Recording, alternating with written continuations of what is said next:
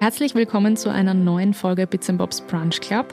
Ich spreche heute mit Magister Isabella Woldrich. Sie ist klinische und Gesundheitspsychologin, Unternehmensberaterin, Kabarettistin und Autorin. Also eine Menge, was sie zu bieten hat. Bekannt ist sie auch von der Barbara Karlich Show und heute da, um mit mir gemeinsam über das große Thema Versagensängste zu sprechen. Erst einmal hallo liebe Isabella, freut hallo. mich, dass du da bist. Schön, dass ich da sein kann. Hallo. Versagensängste. Das ist ein riesengroßes Thema. Ich habe äh, in der Vorbereitung einfach mal plump gegoogelt, wie da eine konkrete Definition wäre. Kannst du am Anfang einfach mal aus dieser psychologischen Ebene sagen, was, was versteht man denn unter Versagensängste? Ja, da gibt es natürlich eine sehr breite äh, ein Brighton äh, Range, was da alles drinnen ist. Grundsätzlich kann man unterscheiden zwischen den Versagensängsten, also wirklich dem, der Angst zu versagen, wenn man jetzt eine Prüfung macht, wenn man beim Wettbe äh, Wettbewerb ist, äh, eben beruflich zu versagen. Also überall dort, wo man sozusagen Leistung bringen muss oder wo man das Gefühl hat, dass es Leistung ist, das, was man tut, weil es gibt ja auch Beziehungsversagensängste. Mhm. Also überall dort, wo man das Gefühl hat, man muss performen in irgendeiner Art und Weise und man hat so eine Angst davor, dass es einen lähmt. Da kommen wir dann schon in die klinische Versagensangst, mhm. weil darf man eben nicht verwechseln mit dem Lampenfieber zum mhm. Beispiel. Das ist etwas ganz was anderes. Die normale Aufgeregtheit vor etwas ist ja was Gutes, was Beflügelndes. Da geht das Adrenalin rauf, man ist in Alarmbereitschaft. Das ist ja auch die gute, die gute Versagensangst, also sprich die gute Aufregung, die uns zu Höchstleistungen bringt. Und dann gibt's noch was anderes, das kennen die Leute vielleicht weniger. Das ist die Misserfolgsvermeidung. Okay. Die Misserfolgsvermeider, die bringen sich gar nicht erst in eine Situation, wo sie performen müssen. Mhm. Das heißt, das sind nicht einmal die ewig Zweiten, äh, sondern das sind die, die gar nicht antreten. Okay. Die werden dann vor dem Wettbewerb krank. Mhm. Die kommen gar nicht hin und damit vermeiden sie den Misserfolg, weil sie sich gar nicht in die Situation begeben.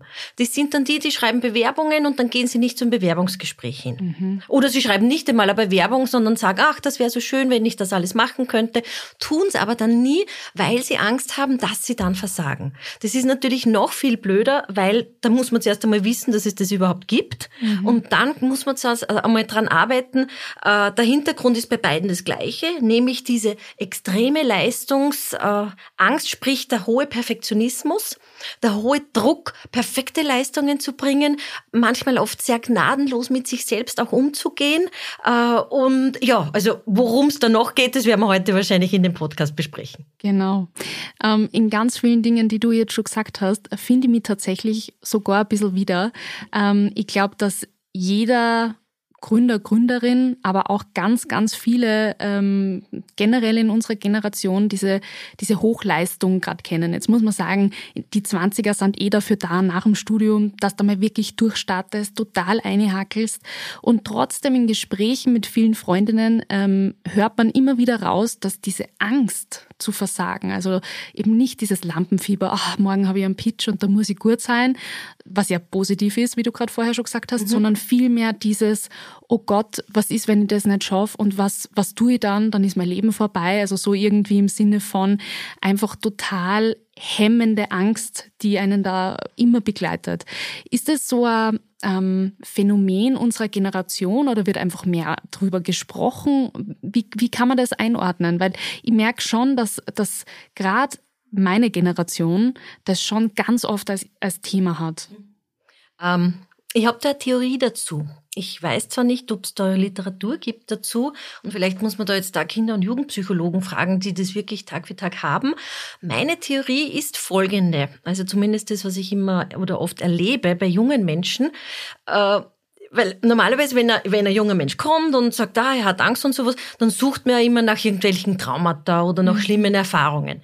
Jetzt haben wir aber zum Glück eine ganz große Generation und eine große Menge von jungen Menschen, die haben eine schöne Kindheit erlebt. Die haben eine wunderbare Kindheit, die sind gelobt worden, gefördert worden. Wunderbar. Sie haben nur einen Teil dabei, und zwar, sie haben oft sehr erfolgreiche Eltern. Mhm. mit denen sie sich identifizieren, selbstverständlich. Und dann kommt oft noch was dazu.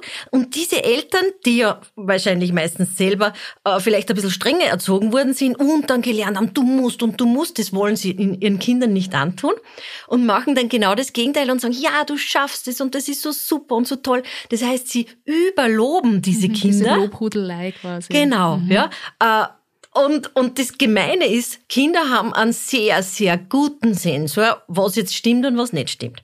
Und vor allem, wenn sie in der Schule sind, können sie sich auch wunderbar selber vergleichen. Mhm. Und natürlich kommt ein Kind heim und sagt, ma, die ist schöner, die ist gescheiter, die ist irgendwas.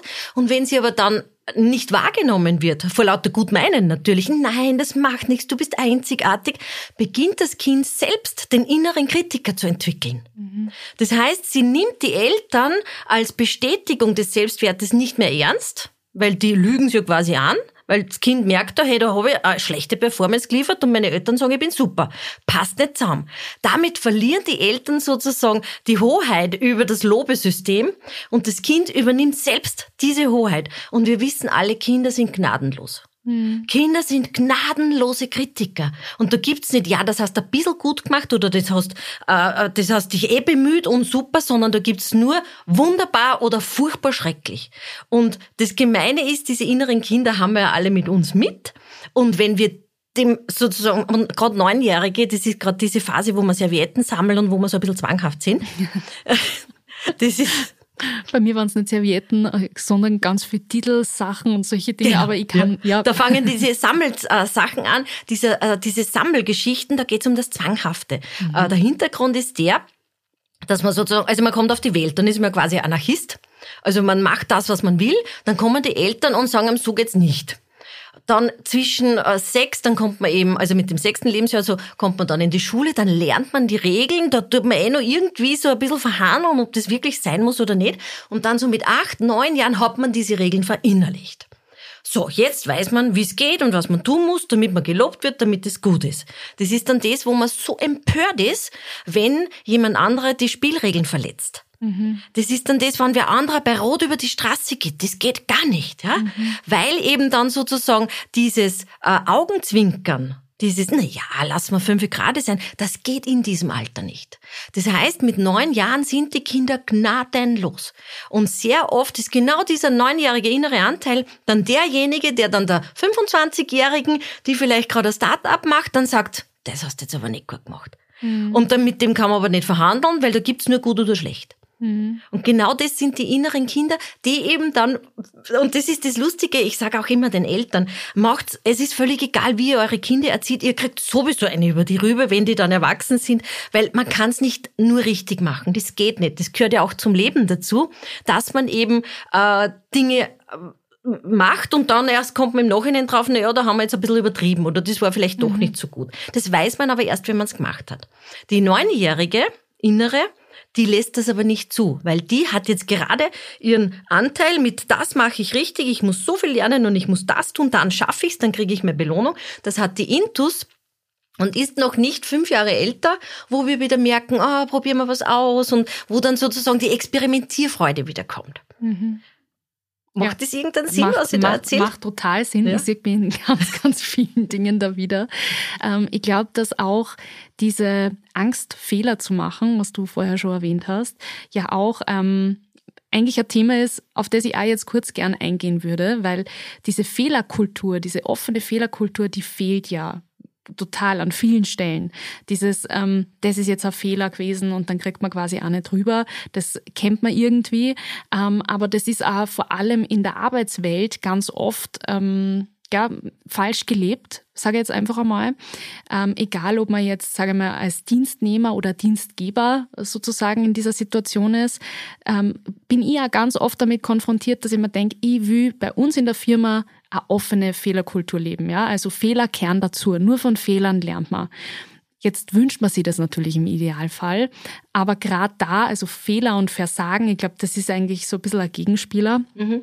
Gibt es da, sage ich mal, so ein Best Practice, wo du sagst, so kann man auch Versagensängste irgendwie, ja, denen entgegenwirken, auch zum Beispiel jetzt bei Mitarbeitern, wenn man halt einfach offener mit Fehlern umgeht? Oder, oder glaubst du, dass das nie so einen Zusammenhang hat? Auf alle Fälle, das hat sicher auch einen Zusammenhang. Da kommt es eben drauf an, eben, weil das, was ich jetzt vorher geschildert habe, da geht es ja eben sozusagen um die eine Gruppe, die eben das gar nicht ge gelernt haben, mal wenn ich einen Fehler mache, dann kriege ich eine drüber, sondern die haben ja dieses System internalisiert.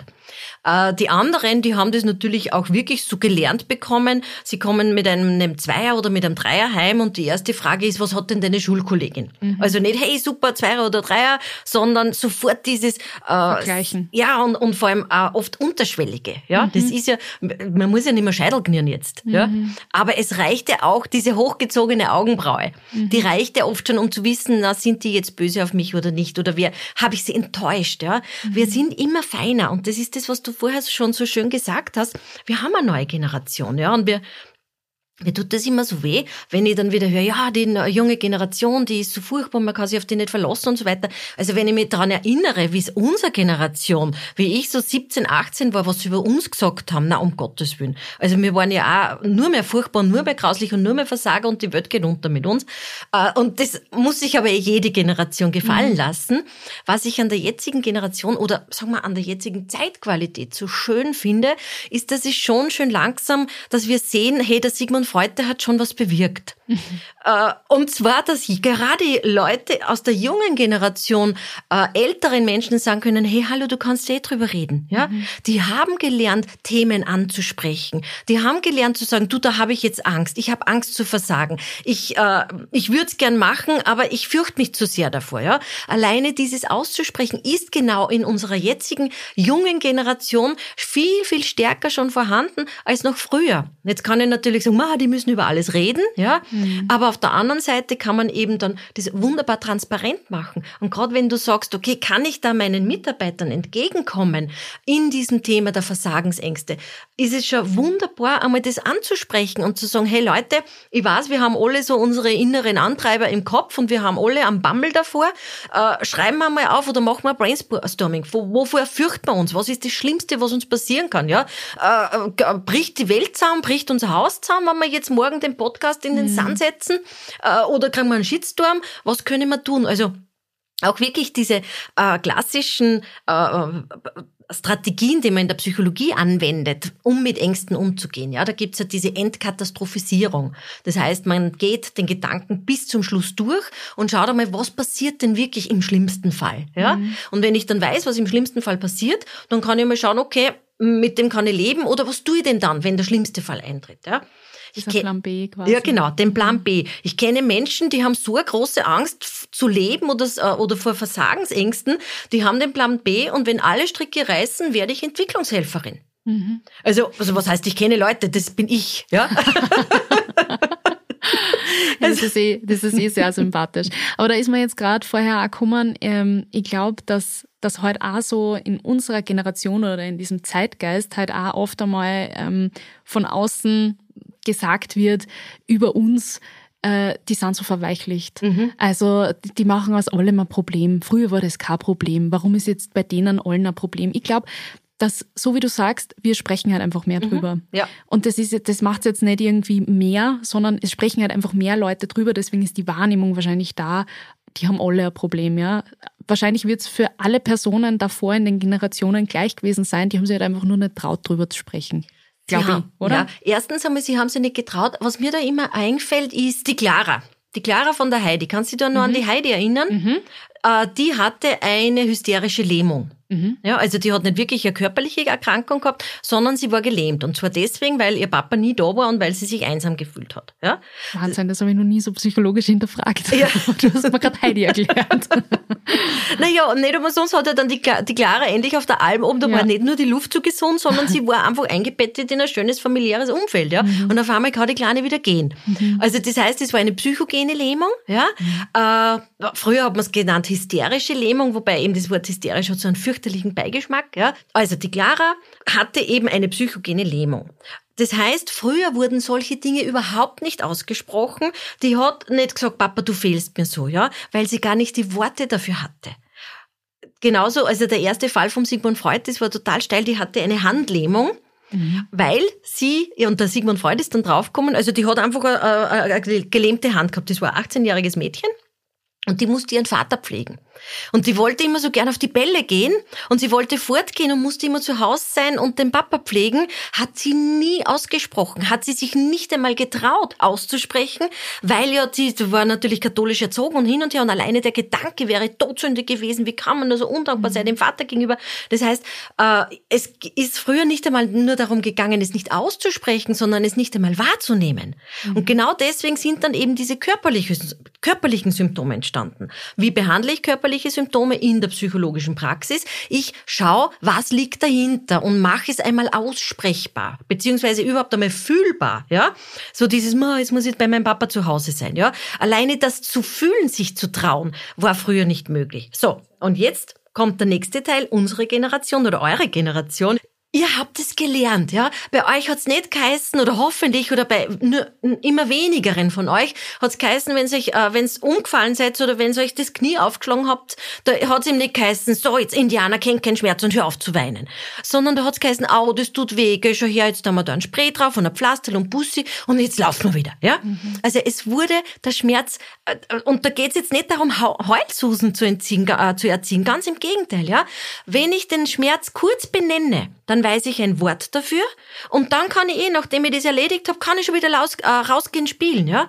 Wenn ich das nicht mache, bleibt die Wunde. Mhm. Und zwar die seelische Wunde. Und das ist ein ganz ein riesengroßer Unterschied. Und das haben eben ganz, ganz viele von eurer Generation Gott sei Dank schon gelernt. Und jetzt kommt aber noch was Neues dazu. Und das weiß vielleicht die Generation noch nicht so gut oder nur Teile davon. Nur wegen dem, weil ich Verständnis zeige für etwas. Eben für Versagensangst, für äh, ich mag in der Früh nicht aufstehen oder so. Heißt, nur weil ich es verstehe, heißt es das nicht, dass ich das Verhalten akzeptieren muss. Mhm. Und das ist ein riesengroßer Unterschied. Ja? Ich verstehe alle meine Klienten. Und dennoch geht es dann weiter, indem wir sagen, so, und finden wir jetzt dieses Verhalten hilfreich? was ich dann den Tag lege, dass ich eben nicht zur Prüfung gehe, weil ich mich so fürchte, oder soll man stattdessen ein hilfreicheres Verhalten an den Tag legen, nämlich sich mit der Angst, die ich jetzt aussprechen kann und fühlen kann, dass ich mit der arbeite und dann eben erst recht diese Prüfung mache und dann gut abschneide. Mhm. Also nur über etwas sprechen zu können, heißt jetzt nicht, dass ich deswegen erfolglos sein muss, ganz im Gegenteil. Ja. Äh, es hilft mir eben dabei, dass das nicht von hinten dann kommt. Mhm. Ja? Äh, es kommt dann nicht von hinten auf einmal diese Lähmung, dann stehe ich vielleicht auf der Bühne oder mache irgendwas oder mache einen Podcast oder äh, habe ein Bewerbungsgespräch und friere auf einmal ein, weil eben dann von hinten diese Angst kommt. Mhm. Sie und kommt. Genau. Sie kommt auf jeden Fall. Sie kommt auf jeden Fall und wenn ich sie aber benennen kann, kann ich mit der Angst arbeiten und sagen, hey, du gibst mir das Adrenalin, das ist total super, was du was, das mit der Panik, das lassen wir lieber hinten. Das brauchen wir jetzt mhm. nicht. Mhm. Und so kann man dann damit arbeiten. Über das Thema Endkatastrophe Frisierung, hast du ja, das, glaube ich, genannt. Das heißt sicher wieder anders, aber ich nenne es immer. Äh. Ähm, genau, das finde ich total hilfreich und das habe ich letztens auch mit einer Freundin geübt, unter Anführungszeichen. Ähm, sie arbeitet auch im Marketing und hat zu mir irgendwie so gesagt, weißt, ganz oft denke ich mir, boah, wenigstens operiere nicht am offenen Herzen. und hat halt Super. so quasi mhm. so diese Stresssituation, vor allem jetzt im vierten Quartal, wo gefühlt so die Decke noch einmal über einem einstürzt und jeder will irgendwie alles nur in das Jahr quetschen, ist oft einmal dieses, oh, ich muss kurz durchatmen, so einmal kurz Luft holen. Und dann hat sie eben diesen, diesen coolen Satz gesagt und hat eben gesagt, und weißt Eva, wenigstens denke ich mir dann immer, ja, mein Gott, dann, dann schaffe ich halt die ein oder andere Deadline nicht. Aber es stirbt keiner. Ich operiere nicht am offenen Herzen. Und dieses Entkatastrophisieren, mhm. nennen wir es jetzt einfach einmal so, ähm, habe ich einfach, das war so ein guter Zugang, weil an dem Tag ist mir auch nicht so gut gegangen und ich habe auch das Gefühl gehabt, oh Gott, meine To-Do-Liste, es war 18 Uhr am Abend, wir haben uns kurz getroffen, meine To-Do-Liste wird wahrscheinlich das noch hergeben, dass ich mich jetzt nochmal bis 24 Uhr hinsetze ähm, aber sie hat so recht, ja, und diese Angst daraus zu nehmen, weil es passiert nichts Schlimmes. Und ähm, ich glaube, das einfach so durchzuexerzieren, um dann drauf zu kommen, okay, worst case, wenn alle Stricke reißen und vielleicht, keine Ahnung, ein Startup mit denen nichts wird, naja, dann, dann muss ich halt was anderes probieren, mhm. dann muss ich etwas anderes starten, dann habe ich vielleicht eine tolle Ausbildung im Hintergrund oder noch keine und mache dann irgendwie auch noch eine zusätzlich.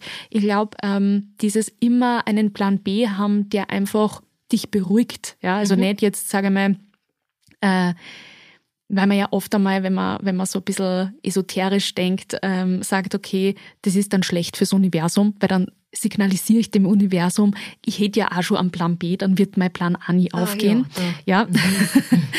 so sehe ich das zum Beispiel nicht. Mhm. Ich glaube, ähm, dass man, dass man durch das, dass man irgendwie gewappnet ist, ganz anders, nämlich sehr viel lockerer, diesen Plan A verfolgen kann, mhm. weil man eben nicht so Dauerangst hat, genau. dass Plan, also Plan A nichts wird, ja. weil mhm. ich habe ja Plan B. Völlig richtig. Und ich glaube, so wie es du da erzählst, so missverstehen viele Menschen diese Think Pink Geschichte, diese mhm. positiv Denken Geschichte.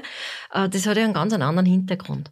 Äh, der Hintergrund für dieses positive Denken, das ist ja auch ein Teil, also das ist das Schöne, ich kenne beide Richtungen. Ich kenne die esoterische Übersetzung und ich kenne die psychologische Übersetzung, was immer sehr gut ist, weil dann weiß ich immer, wovon die Leute reden.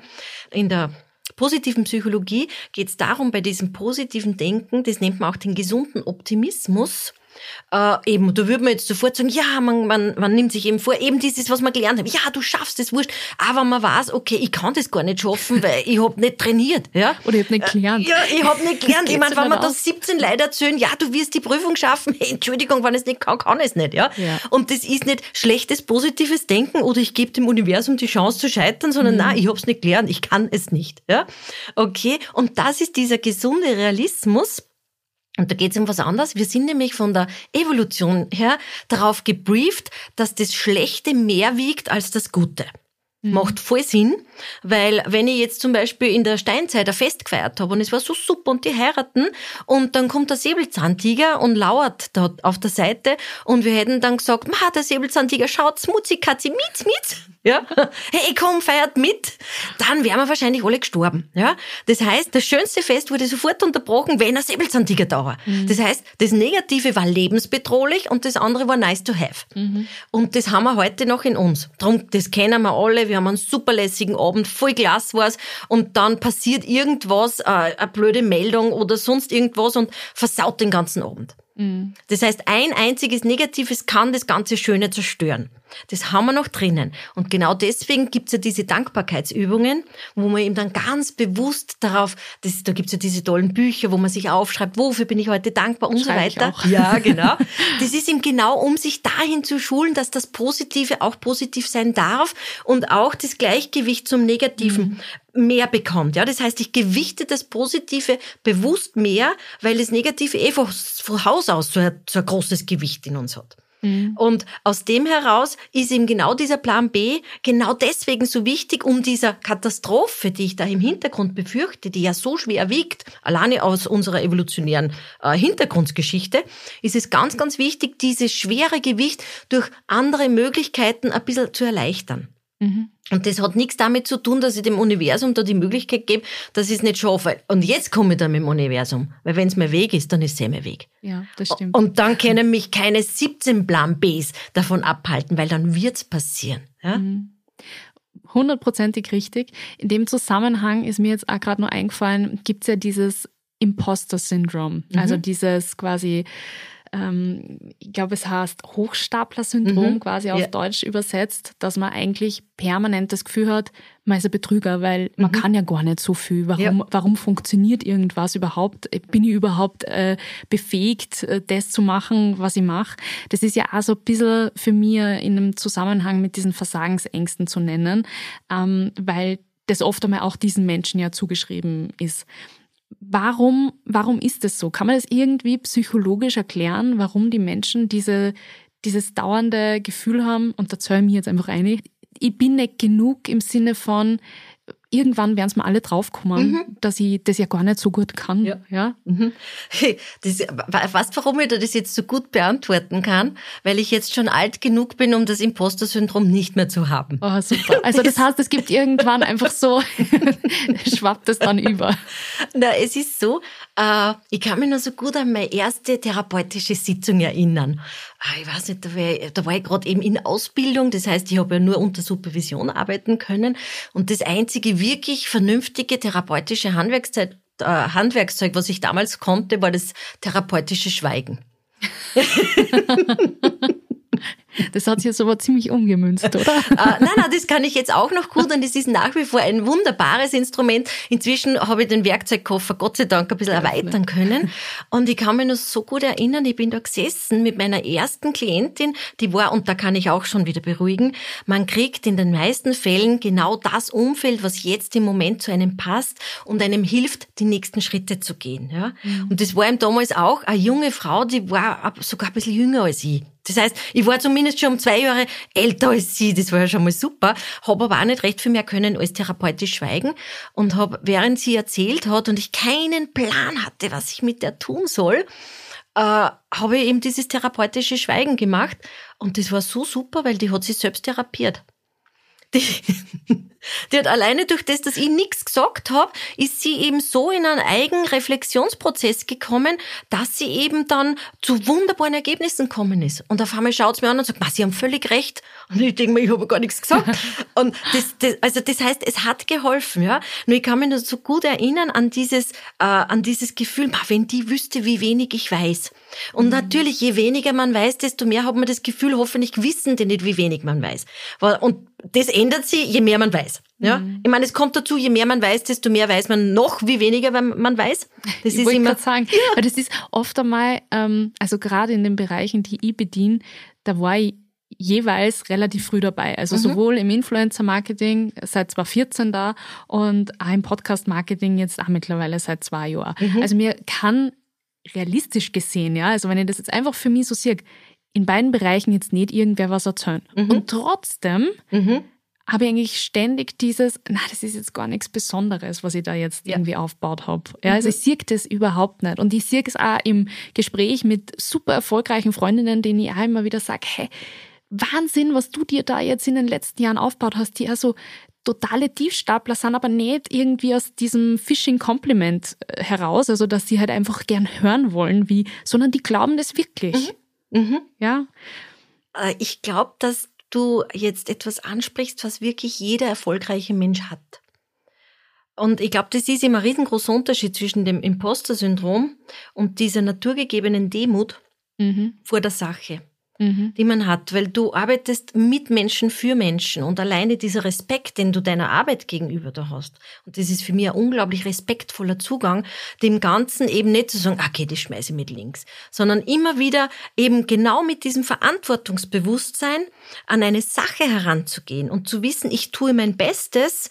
Ich weiß nicht, ob es auch das Beste ist, aber ich tue zumindest mhm. mein Bestes. Das ist für mich ein unglaublich wunder, äh, ein unglaublich schöner Zugang und äh, wenn du jetzt mit Riesengrößen sprichst, ja, ich schaue mir immer so gern die Interviews an. Du wirst genau diese Haltung bei jedem Menschen finden, der was Gutes erreicht hat. Weil jeder Mensch, der versucht besser zu werden oder umgekehrt, jeder Mensch, der gut ist, versucht immer noch besser zu werden und sieht immer noch Luft nach oben in dem, was er tut. Mhm. Und das hat aber für mich nichts zu tun mit diesem Imposter-Syndrom. Es ist vielleicht deswegen, kriegt es wieder mal einen Namen, weil zurzeit kriegt ja alles, das, was wir eh vor 20 Jahren auch schon gehabt haben, kriegt jetzt einen Namen, äh, ist, ist jetzt vielleicht der Teil, weil weil ihm diese Generation immer gehört hat, ja, du schaffst es, du musst positiv denken und das ist so super, dass die glauben, das ist krankhaft, wenn man jetzt nicht positiv denkt und wenn man nicht mit der vollen Überzeugung da reingeht. Äh, und die das jetzt neu erkennen im Sinne einer völlig natürlichen Selbstreflexion, mhm. hey, ich gehe jetzt da nicht mit dem super Selbstbewusstsein rein und sage, ich, ich schmeiß euch alle an die Wand, sondern hey, ich stelle mich selbst in Frage. Und genau das sich selbst in Frage stellen, ist ja genau der, der Kernpunkt, den ich brauche, um immer wieder besser zu werden und dass mir immer wieder was Neues einfällt. Mir sind immer die Leute sehr suspekt, die immer glauben, sie wissen alles schon und sie sind super. Ja, also da, da denke ich mir immer, uh, uh, also mit so wenig Demut kann eigentlich das nur an die Wand gehen, weil wenn da das nächste neue Buch rauskommt, von dem der noch nichts weiß, sagt er einfach, das brauche ich nicht. Also ich kenne wirklich mhm. Leute, die sagen, ich brauche nichts mehr lesen, ich weiß eh schon alles. Wirklich. Also von diesen Menschen nehme ich echt Abstand und ich nehme auf keinen Fall irgendeinen Rat von denen an, weil jede Sekunde kommt irgendein neues Wissensgebiet raus, mhm. wo ich mir denke, wir können eh mit unserem beschränkten Gehirn nur so ein bisschen was mitnehmen und vielleicht irgendwann einmal darauf vertrauen, dass das Handwerkszeug, was wir haben, jetzt gerade im Moment passt. So wie mhm. du sagst, hey, ich kenne mich aus beim Podcast machen, mhm. ja. Aber du weißt, hey, übermorgen kann wieder was Neues passieren und selbstverständlich wird ein Teil in dir sagen, hey, hallo, da muss ich jetzt sofort mich wieder Sowieso. informieren, ja. Aber genau das treibt uns ja an. Mhm. Spannend wird's, wenn es an lebt. Mhm. Wenn einen diese, äh, diese Angst dann lähmt, ja, da kommen wir in die Richtung des Misserfolgvermeiders, wo man dann Dinge nicht tut. Äh, wenn man wirklich das Gefühl hat, und das ist der große Unterschied zwischen eben, ist es klinisch, sprich, es beeinflusst oder beeinträchtigt wirklich das berufliche Leben oder das private Leben, dann sollte man sich auch wirklich anschauen, was steht dahinter, weil das sind irgendwelche ur-uralten Trigger. Ja? Mhm. Und da bin ich jetzt total froh, da kann man eben mit Brainspotting zum Beispiel oder es gibt jetzt inzwischen auch schon so wunderbare neue Therapiemethoden. Man muss nicht mehr drei Jahre darüber reden und irgendwann heilt man sich von selbst, sondern es gibt schon sehr, sehr effektive Therapiemethoden, wo man mit ein, zwei, drei Sitzungen wunderbar auf den Kern dieser Lähmung zurückkommt und dann ist es erledigt. Ja? Und das ist wirklich wunderbar, dass das jetzt auch, auch in der Therapie schon so wunderschöne, äh, effektive Methoden gibt. Du hast vorher was Spannendes gesagt, und zwar, dass quasi man nie ausgelernt hat. Ja? Mhm dem kann ich voll viel abgewinnen und das sehe ich zu 100 Prozent genauso, weil selbst wenn man zum Stand heute so gut wie alles in einem Bereich weiß, in 100 Millionen anderen Bereichen weiß das ja genauso nicht. Also genau. es gibt immer was, mhm. wo man nur besser werden kann. Jetzt beobachte ich in meiner Generation ganz stark, dass vor allem ein Teil der Generation irgendwie total auf Erfolg, vor allem in den 20ern, Anfang 30ern getrillt sind, so in die Richtung, also bis Mitte 30 muss ich sowieso alles erreichen, was ich beruflich, was mich beruflich ausmacht. Ich weiß nicht, ob das diese Startup-Gründerbubble ist, in der ich mich natürlich auch ein bisschen bewege. Ähm, aber ich sehe das auch zum Beispiel bei der ein oder anderen Freundin, die in einem ganz klassischen äh, Mitarbeiterverhältnis sozusagen ist, die halt einfach so hohe Ambitionen haben, was natürlich positiv ist, aber wo ich mir dann wieder denke, eigentlich maximal schade, weil das stimmt ja natürlich nicht. Also ich muss jetzt nicht bis 30, das ist bei mir schon in drei Jahren, war ja furchtbar, wenn ich bis dahin alles beruflich erreicht habe, was mhm. mich in meinem Leben ausmacht. Das wären dann sehr langweilige 60 Jahre dann noch. Ja, das stimmt. 70, ich werde 100. Okay.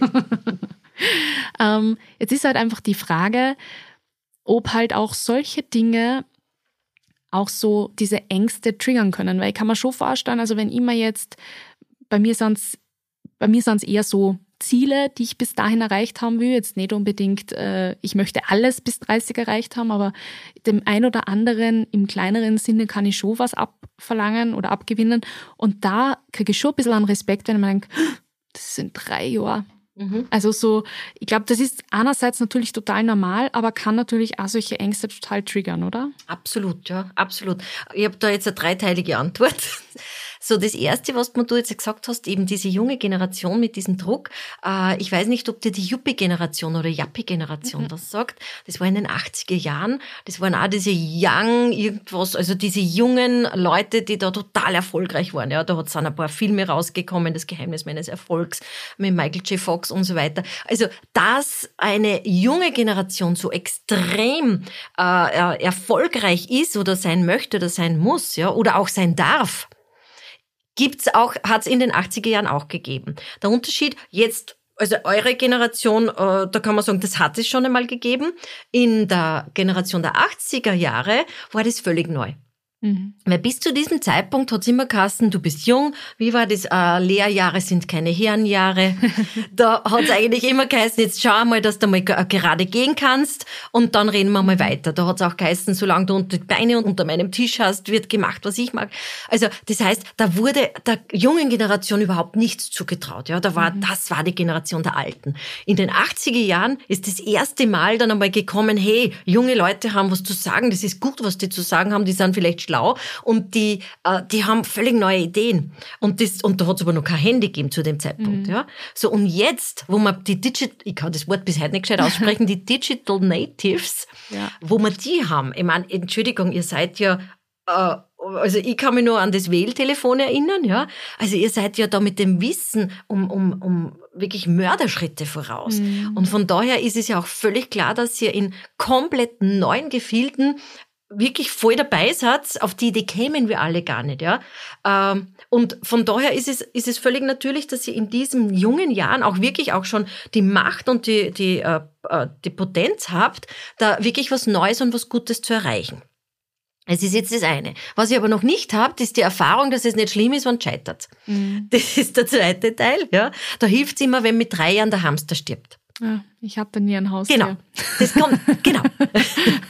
Das ist eben, da sind wir jetzt wieder bei dieser behüteten Erziehung. Mhm. Wenn wir, wenn wir äh, es unseren Kindern nicht erlauben zu scheitern, wenn es noch um nichts geht, ja, mhm. oder um zu trauern, wenn sie einen Verlust haben, dann ist es, äh, dann wissen sie, haben sie nicht gelernt, wie sie mit dem umgehen. Und mhm. darum ist es so wichtig, dass mit drei Jahren der Hamster stirbt und den nicht dann ersetzen durch 17 andere Hamster, bis das der 200 ist, der Hamster. sondern auch wirklich diesen Abschiedsprozess wirklich mit dem Kind zu zelebrieren, ja. Das ist so, also je früher man Frustrationserlebnisse lernt, ja, und das heißt jetzt nicht, dass man die Kinder auf die Gosse stellen müssen, damit sie mhm. harte Kindheit haben, aber so ein bisschen dieses Frustrationserleben zu erlernen, je früher, desto besser. Ja, mhm. oder halt zum nötigen Zeitpunkt. So, jetzt ist das zum Teil nicht erlebt worden. Also das mit der jungen Generation, mit den Jappes, das haben wir mal. Also dieses, es kommt jetzt nur dazu und durch das, dass sie ja die ältere Generation nicht auskennt in dem Bereich, lastet ja die gesamte Verantwortung auf euch. Mhm. Weil ihr habt ja nehmt, nehmt ins Frauenkind. Es gibt keinen 60-Jährigen, den du fragen kannst, du, wie war denn das bei dir mit dem Podcast? Weil die Podcasts gibt's noch nicht so lange. Ja? Das heißt, ihr seid da wirklich totale Pioniere in diesem Bereich. Und Pionierarbeit heißt wirklich mutige Arbeit. Im Prinzip kannst du dir das vorstellen, wie eben in der Steinzeit über die Alpen zu gehen. Ja? Ihr habt keine Ahnung, wo das, was da am nächsten Tag hin? ist. Ja? ja? Das wisst ihr nicht und damit ist es eine reale Angst. Ja? Mhm. Okay, auf der anderen Seite eben, es sind keine Alpen, sondern es sind eben Dinge und da hilft wieder die Entkatastrophisierung. Es ist jetzt nichts, wo wirklich Leib und Leben äh, davon abhängt. Möglicherweise die Existenz. Und da haben wir jetzt aber die gute Nachricht, ihr seid noch jung genug, dass man sich immer wieder noch, noch was anderes aufbauen kann. Genau, jetzt komme ich zum zweiten Teil. Ich habe da mal ein tolles Seminar gemacht nachdem es ein Podcast ist, kann ich es jetzt nicht aufzeichnen. Der hat auf dem Flipchart, hat der, äh, hat der gesagt, er war wandern mit einem Kollegen und sie haben sich dann gestritten um den Weg. Und der eine ist in die eine Richtung gegangen und der andere ist in die andere Richtung gegangen. Und am Ende vom Tag, also der Kollege von ihm wusste den Weg, also er hat den richtigen gehabt, ist innerhalb von einem Tag ist er am Ziel gewesen. Und er selber, der geglaubt hat, er weiß den Weg, hat sich vergangen und ist da dann drei Tage lang, das war irgendwo in Indien, Nepal, äh, da am Himalaya umeinander, und der ist da drei Tage herumgeirrt und hat ganz viele Menschen getroffen, war verzweifelt, das war schlimm, dann hat er Hunger gehabt und eine Karotten hat er dann gekriegt von einer Dame mit einem Esel, also ganz steile Sachen hat er erzählt. Und nach drei Tagen ist er endlich völlig erschöpft bei dieser Hütte angekommen von seinem Kollegen. Und dann sind wir alle gestanden und haben uns gedacht, naja, der Kollege war gescheiter und er sagt, und wer von uns kann mehr von dieser Zeit erzählen? Mhm. Und das war für uns oder für mich auch eine unglaublich wichtige Metapher, äh, weil, weil es im Prinzip genau, da sind wir wieder bei der Universumsgeschichte, wir alle gehen einen Weg. Und alle Stationen, die mir, die mir passieren bei diesem Weg oder die uns passieren bei diesem Weg, sind äh, neue Pfeiler und neue Erfahrungen und wieder was, was man erzählen kann. Und eben, stell dir vor, du wärst mit 30 jetzt fertig, ja? Hey, die nächsten 70 Jahre sind so fad, du kannst ja nicht einmal was erzählen drüber, mhm. ja? Und daher ist auch wirklich, auch jeder Misserfolg ist eben genau das Wow. Was erzählst du von einer Reise? Ma, es war so super, ma, und da haben wir dann das Taxi verpasst. Und dann, also die, die, spannenden Geschichten sind eigentlich immer die, wo es nicht so glatt geht, wo es mhm. nicht so rund geht.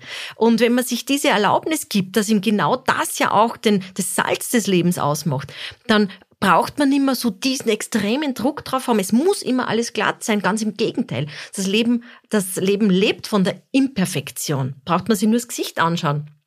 Sie haben einmal, äh, unser Gesicht ist immer, immer verschieden. Ja? Mhm. Also es gibt keine zwei gleichen Gesichtshälften und wenn man die nebeneinander gibt, dann schaut das hässlich aus. Mhm. Das heißt, Symmetrie ist Genau, schön, das ja. ist diese Symmetriegeschichte.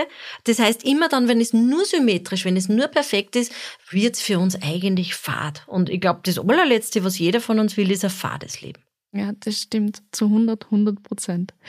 Ähm, zu guter Letzt würde ich jetzt gern eine super komplexe Frage. Und zwar, wenn man jetzt unter konkreten Versagensängsten leidet, also wirklich einfach permanent, vor allem im beruflichen Kontext, Angst hat, Angst, die lähmt, zu versagen in gewissen Situationen. Was kann ich denn konkret machen? Also wenn es wirklich ganz, ganz schlimm ist äh, und völlig irrational ist und man überhaupt nicht weiß, woher das kommt oder sonst irgendwas, würde ich wirklich professionelle Hilfe in Anspruch mhm. nehmen. Weil immer zudem geht man zu einem Profi, der weiß, was zu tun ist. Da sie nimmt, der könnt auch googeln. Zum Beispiel Brainspotting ist eine wunderbare Therapiemethode mit EMDR. Also alle Traumatherapiemethoden sind wirklich hocheffektiv, die wirklich an die Wurzel gehen und dann ist es einfach weg. Ja, Und drum ist mir das immer lieber, wie wenn ich da an meinem Verhalten herumeiere steuere oder meine Gedanken neu programmiere, weil die die Wurzeln nicht auslöschen. Und mhm. darum gefallen mir da diese Traumatherapie-Methoden, die man ja für viele andere Dinge auch verwenden kann, viel, viel besser. Selbstverständlich eben. Man kann, also wie kann man mit Angst arbeiten? Wir kennen das, man kann eben mit seinen Gedanken arbeiten, eben indem ich entkatastrophisiere, indem ich Gedankenfehler äh, erkenne, wo ich einfach schlicht und einfach einen gedanklichen Fehler mache. Ja, wenn ich das nicht schaffe, dann ist mein Leben vorbei. Das ist ein ganz klarer Gedankenfehler, stimmt nicht. Mhm. Ja, das Leben ist nicht vorbei. Ja. Äh, das sind so diese gedanklichen Sachen. Äh, man, wenn die Angst überbordend ist, also wenn sie, wenn man da mitten in der Angst drinnen ist, ist zum Beispiel Ablenken auch ein ganz wichtiger Teil man kann sie nicht Angst haben, man kann sie nicht zu Tode fürchten und Sudoku lesen, äh, also Sudoku-Rätsel zum Beispiel äh, machen. Ja. Also Kreuzworträtsel, äh, die Blätter vom Baum zählen, mhm. äh, sich auf seinen Körper konzentrieren, eben Atmung zentrieren, ganz, ganz wichtig, auf einem Bein stehen. Also all das, wo wir ein anderes Gehirnareal ver verwenden, ist hilfreich. Was auch ganz hilfreich ist, sind so bilaterale Übungen, zum Beispiel, äh, ich beschreibe jetzt, was ich gerade mache. Ja. Also die Hände verschränken und sich jeweils mit, äh, mit der Handfläche auf die Schulter klopfen. Also rechts, links, rechts. Also direkt links. vor der Brust verschränken. Genau, mhm. vor der Brust die äh, Arme verschränken und dann äh, auf die Schulterblätter abwechselnd äh, klopfen. Das ist im Prinzip eine bilaterale Stimulation. Das heißt, wir stimulieren einmal die rechte und einmal die linke Gehirnhälfte und damit helfen wir unserem Organismus zu verarbeiten. Mhm. Was auch hilft, ist, das ist sozusagen die private Form von Brainspotting, äh, das Nahenkastel schauen. Wenn ich mhm. mit meiner Angst, die ich gerade habe, wenn ich mir einen Punkt suche, wo ich die Angst besonders gut spüre oder auch, wo ich sie nicht spüre, weil es mir da gut geht, ja, einfach da drauf schauen und die Situation noch einmal durchgehen. Ja? Mhm. Man merkt dann, wenn man länger auf einen Punkt schaut, irgendwann einmal, also die echte Brainspotting Session ist ja eben genau deswegen da, da hat man eben einen Therapeuten, der dann hilft dabei, dass da nichts passieren kann. Äh, aber da wirklich zu schauen und das einmal so durchzugehen, ja. Und äh, normalerweise in der Brainspotting-Situation äh, geht dann wirklich äh, der Puls wieder runter, man atmet einmal durch und man merkt, dass man sich entspannt dabei. Also wirklich das auch zu lernen, weil unser Hirn hat eine lustige Fähigkeit. Äh, wir schauen immer und damit weicht es immer den, den, den schlimmen Gedanken irgendwie aus. Ja? Mhm. Und wenn wir auf einem Punkt bleiben, dann muss das Gehirn anders arbeiten. Und darum hilft uns das oft dann wirklich einen Punkt zu suchen. Für den Privatgebrauch würde ich mir einen guten Punkt suchen.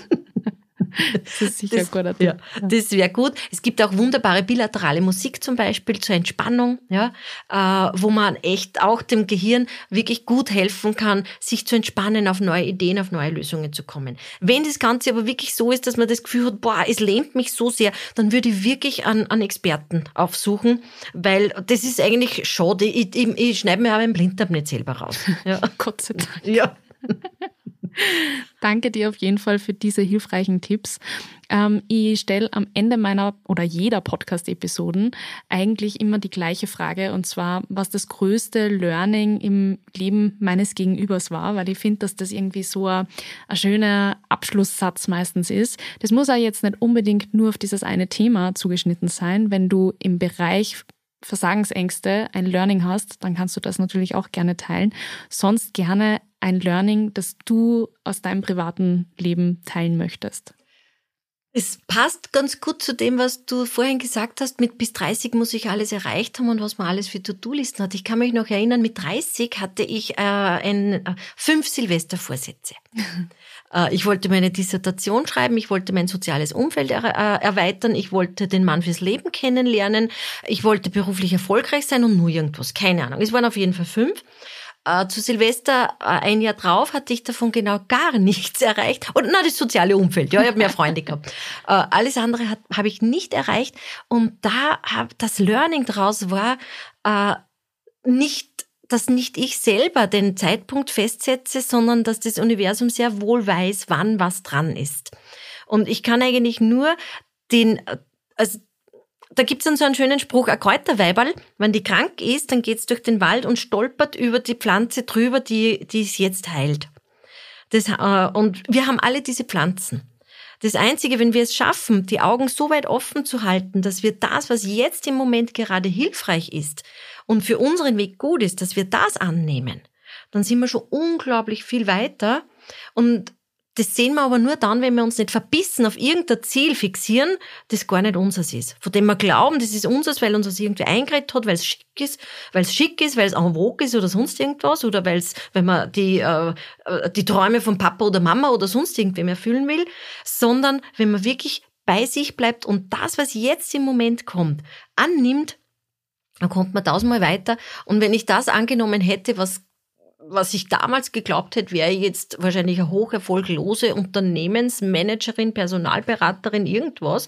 Äh, nachdem das nichts geworden ist, bin ich immer über meine Dinge gestolpert und dann war ich auf einmal bei der Barbara Kalich Show, dann habe ich lauter unglückliche Liebschaften gehabt, aus dem habe ich dann ein Buch geschrieben.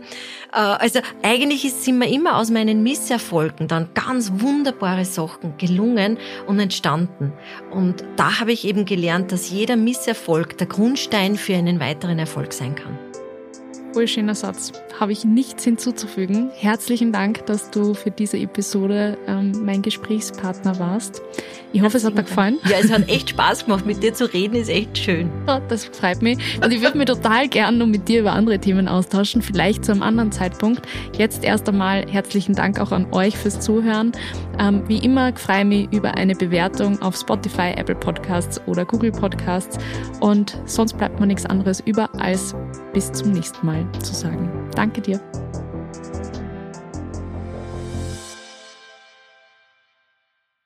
Dieser Podcast wurde produziert von WePoddit.